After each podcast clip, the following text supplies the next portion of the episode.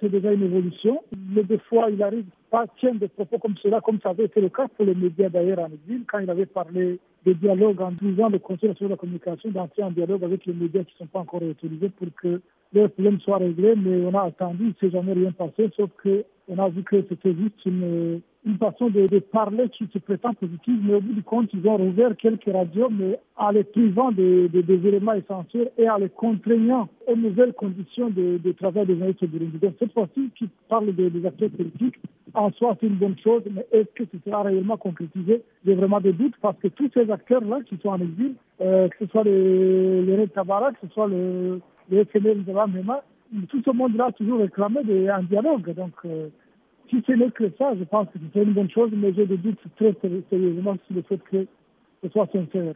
Donc, vous ne pensez pas que ce soit une occasion pour les groupes, pour ces groupes armés, de saisir la balle au bon pour un retour au, pays?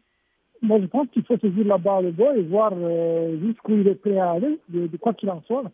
Quoi qu'il en soit, il faut accepter cette main, ce semblant de main tendue tout au moins, et voir s'il est vraiment sincère ou pas.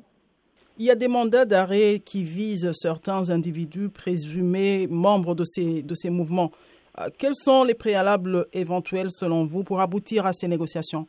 Mais vous savez, les mandats d'arrêt, ils en ont tellement distribué. Il y a au moins sept journalistes qui sont concernés par des mandats d'arrêt, qui ont même été condamnés à la prison à perpétuité, dont moi.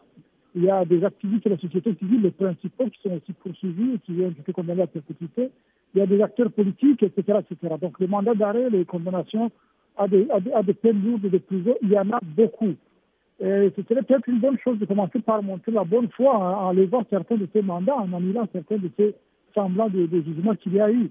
Euh, parce qu'encore une fois, il ne faudrait pas qu'ils demandent aux gens de, dialoguer alors qu'ils ont des mandats sur le dos.